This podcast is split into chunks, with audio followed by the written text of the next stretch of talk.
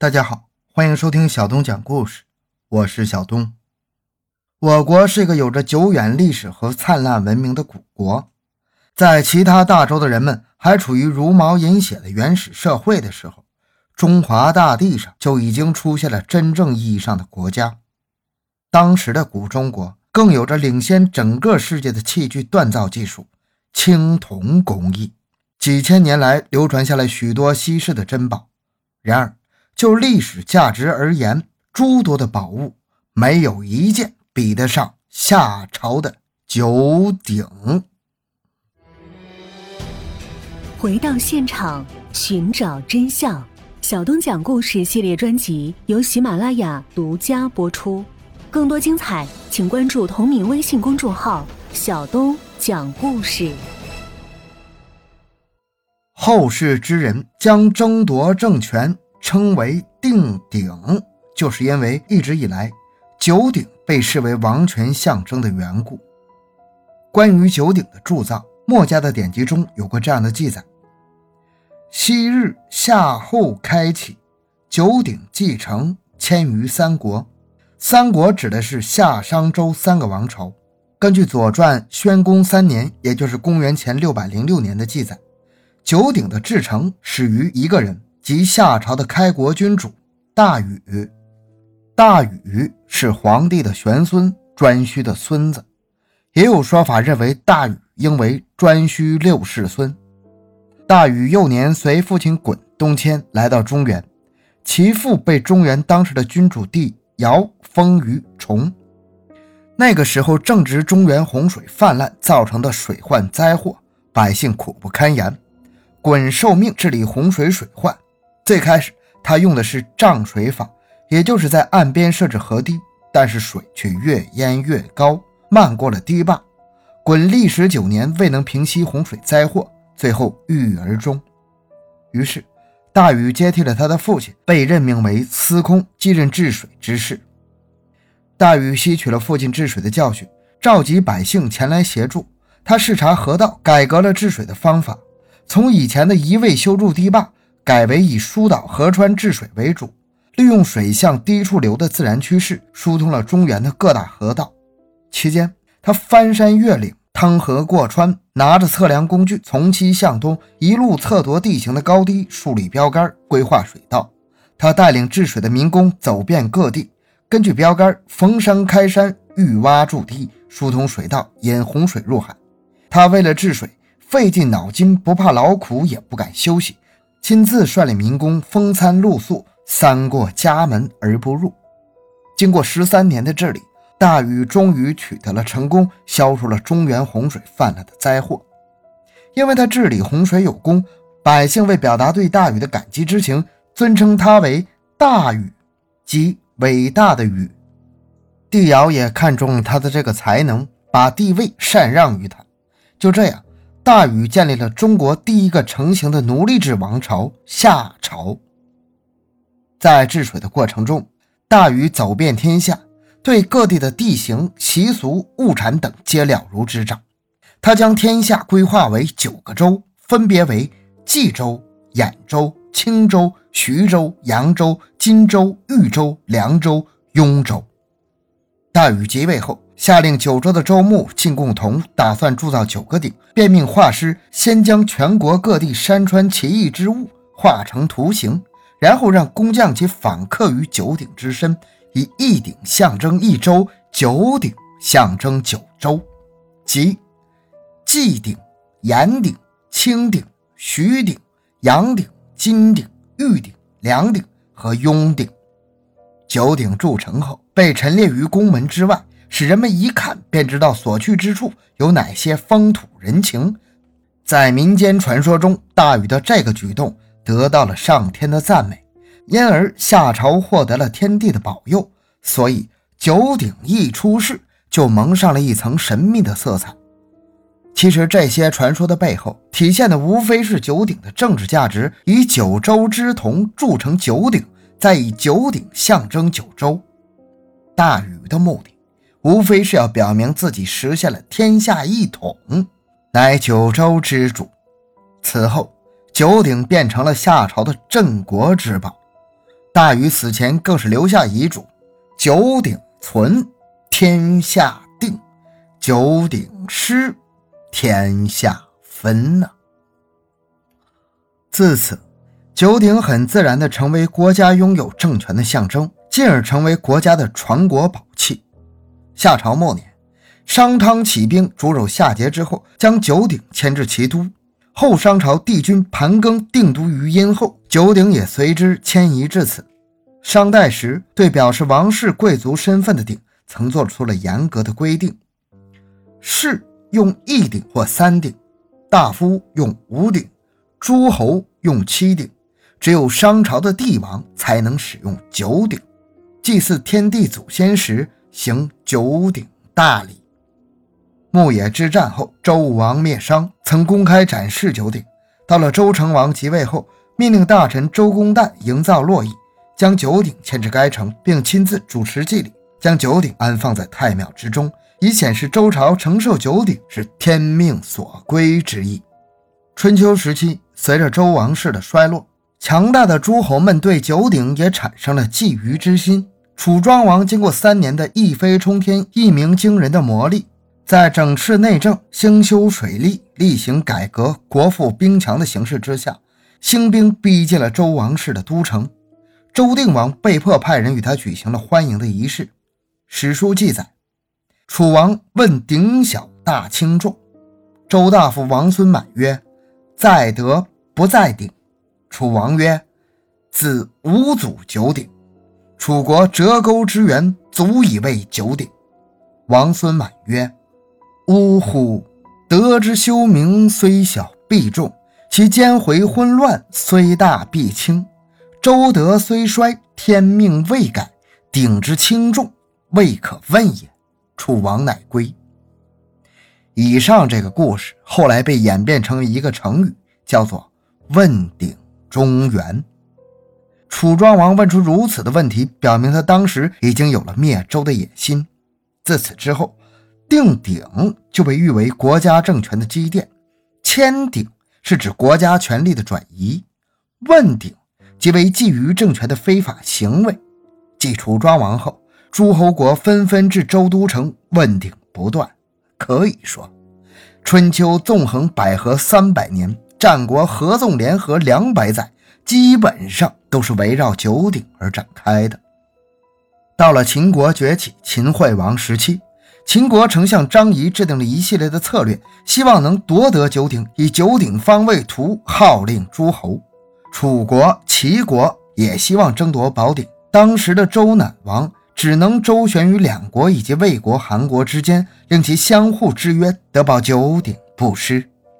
秦武王四年，也就是公元前三百零七年，秦国攻占韩国重镇宜阳，秦武王大喜，到宜阳巡视，然后直入洛阳，以窥周室。周赧王遣使迎接，秦武王直接入太庙明堂，欲窥九鼎。他围着九鼎观览了一番，赞叹不已，指着雍鼎叹道：“此雍州之鼎，乃秦鼎也。寡人当携归咸阳。”守鼎的官吏说：“自武王定鼎于此，未曾移动。每鼎有千钧之重，无人能举。”秦武王听了这话，很是不以为然，便仗着自己勇力过人，上前把住雍鼎。尽平生之力将鼎抬离地半尺，他正要迈步的时候，不觉力尽失手，鼎从手中坠落，正压在右足上。随着咔嚓一声，秦武王的胫骨被压断了。众人急忙把秦武王扶归公馆，但他疼痛难忍，血流不止，挨至半夜便气绝而亡。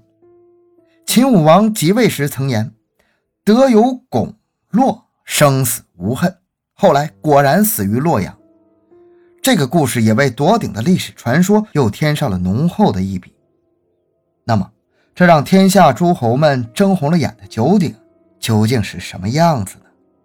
关于九鼎铸造的故事有这样的传说：大禹即位后，对于铸造九鼎的事情很上心，但又怕引起诸侯的责备，说他好大喜功，劳民伤财。想了几天，他终于想到一个办法。便召来负责铸造事务的大臣，施安说：“哪一州进贡的铜，就拿来铸哪一州的鼎，将那一州内的山川形势都铸在上面，还有寡人从前治水所遇到的各种奇禽异兽、神仙魔怪等，也一一刻出。将来鼎成之后，设法将图像拓出，昭示给九州百姓，使他们知道哪一种动物有益，哪一种动物有害。”免得他们跑到山林川泽里去劳动，遇到不好东西时自己也不知道，受了魑魅魍魉的害，还不知道是怎么回事。这样也是为百姓做了一件有益的事儿。施安问道：“这样大的工程在何处进行呢？”大禹道：“选择山川形势秀美、百姓有铸造技术的地方，具体在何处，你自己选择适宜之地就是。”于是施安领命而去。又过了几个月，已是大禹在位的第五个年头。这年他巡游天下的时候，他想起施安铸鼎的事情，选定的地方是在金山之下，因此他特地绕道前往视察。大禹一行离金山岭还有好远，就看见许多工匠师傅正在那里忙碌，绘图的绘图，造坯的造坯，锤炼的锤炼，设计的设计，非常忙碌。大禹问施安道。寡人听说这金属类亦有雌雄之分，你最好选择雄金铸成五个阳鼎，选成雌金铸成四个阴鼎，五阴阳法，四象阴数，这样方才完美。至于九州之中，何州属阳，何州属阴，由你们自己去悉心研究，合理分配啊。施安听了，唯唯受命。又过了两年，天上忽然发生一种怪象。一连九日，大白天都能看见太白星在天空闪耀，满朝大臣纷纷议论，都猜不出是福是祸。忽然施安来报，九鼎铸成了。大禹很高兴，这才明白太白昼现是因为这个缘故，便吩咐将那九个鼎都迁到下邑来。九州上住着各州的山川名物、奇禽异兽，其中豫州鼎为中央大鼎，豫州即为中央枢纽。九鼎集中到了夏王朝都城阳城，赵氏大禹成了九州之主，天下从此一统。但是那九鼎非常沉重，从金山搬到国都夏邑实在不易，几十万人费了足足三四个月的光景方才迁到。由此可见，九鼎的重量一定是让人叹为观止的。从出土文物来看，商朝的司母戊鼎都达好几百公斤啊！这里我插一下。这个司母戊啊，我小的时候还是这么叫的，但是现在已经改名叫后母戊了。那个“司”字改成“后”了。在这里，咱们还是按照原来的叫法。商朝的司母戊鼎都达到了好几百公斤，更何况象征天下的九鼎。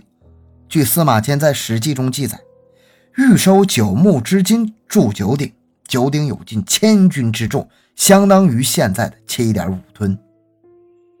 大禹铸的九鼎是什么样式？是方是圆？是四足还是三足？鼎内外有什么铭文和纹饰？至今已无所考稽。古籍《十一记》记载说：“禹铸九鼎，五者以阴阳法，四者以象阴数，使公师以雌金为阴鼎，以雄金为阳鼎。鼎中盛满，以沾气象之修脾。当夏桀之事，鼎水忽沸，及周将末。”九鼎飞震，皆应灭亡之兆。后世圣人因禹之句，代代铸鼎焉。雄金、雌金的含义，大概是指合金的硬度而言。以战气象之修脾，就是测国运之兴衰。可见鼎从容器、炊具到祭器、礼器，又到宝器、神器，代代演变，已经彻底改变了实际用途，变成了国家供奉的神物。九鼎的纹饰虽无实物考证，根据已出土的当时陶器纹饰推测，也不外于兽面类、龙凤类、动物类、云雷类、火类、几何类等。而他们采用的铸造方法，应该也和其他的青铜器没有太大的区别。夏朝的青铜铸造业已经相当发达了。青铜是铜和锡的合金，熔点很低，便于铸造冶炼。铸造大型器件的时候，一般是首先用细腻的泥土制成器范模子，再用木炭做燃料，用铜制的干锅冶炼铜锡矿块，最后将铜锡溶液注入范儿中，就做成了青铜器。那么，这样一个中国历史上举足轻重的神物，现今在何处呢？答案是让人遗憾的，因为这九个鼎已经神秘失踪了。几千年来，王朝更替，却再也找不到关于九鼎的蛛丝马迹。而关于九鼎的下落，史家众说纷纭，不一而足。就连司马迁在《史记》中对九鼎的记叙也有出入，前后不一。在《周秦本纪》中，他说：“秦昭襄王五十二年，周赧王死，秦从洛邑。”略九鼎入秦，但在封禅书中又说：“周德衰，宋之社亡，鼎乃沦没，伏而不见。”根据这个分析，九鼎在秦灭周之前，也就是宋之社亡的时候已经不见了。那么前者所述的秦昭襄王五十二年，秦从洛邑掠九鼎归秦，岂不自相矛盾吗？东汉著名的史学家班固在其所著的《汉书》中，对九鼎之下落采取了兼收并蓄之法，收取了司马迁的上述两说，同时又补充说，周显王四十二年，也就是公元前三百二十七年，九鼎沉没在彭城（今江苏徐州）泗水之下。后来秦始皇南巡之时，派了几千人在泗水进行打捞，但是江水滔滔，无得觅处，只得徒劳而返。到了清代。九鼎之下落更是难以考察和寻觅，后代史家只能加以揣测。史学家王先谦认为，东周王室在衰落的过程中已经无力量保护自己，而战国时期各个实力雄厚的诸侯国却虎视眈眈，力图统一中国，取周而代之。因此，象征王权的九鼎自然成为各诸侯必欲夺之的稀世国宝。加之此时的周王室财政困难，入不敷出。于是便把九鼎销毁，以铸铜钱。对外则鬼称九鼎已不知去向，甚至说其中一鼎已东飞沉入泗水之中，免得诸侯国兴兵前来问鼎，自找麻烦。王先谦的说法看似有理，却没有任何一点史料加以证实，因此也让人难以置信。倒是秦始皇泗水捞鼎的故事，在很多文献史料里都有记载。公元前二百五十六年。秦昭襄王借周王室阻止其与韩国、魏国的战争，发兵灭周，将九鼎运回秦国。在回国途中，代表秦国的雍鼎掉入泗水，最后只好把其余的八鼎运回到秦国都城，置于咸阳宫。秦始皇统一六国之后，在出巡路过彭城时，派了数千人下泗水打捞失落的那一鼎，甚至虔诚的斋戒祈祷，但最终也没有寻到雍鼎。如果这个史料真实可靠，那再延伸推测，九鼎中的雍鼎可能到现在还在静静地躺在今天山东省境内的某处地层之下，蛰伏了几千年，等待人们去发掘。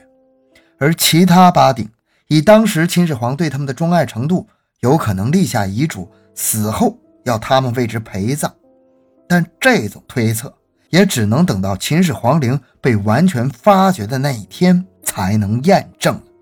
九鼎作为夏商周三代的镇国之宝，更是我国文明时代入口的一块里程碑。他们已经遗失了两千年，也许今后会有揭破这千载之谜的一天，那也可能就是九鼎重见天日之时。好，这个故事讲完了。小东的个人微信号六五七六二六六，感谢大家的收听，咱们下期再见。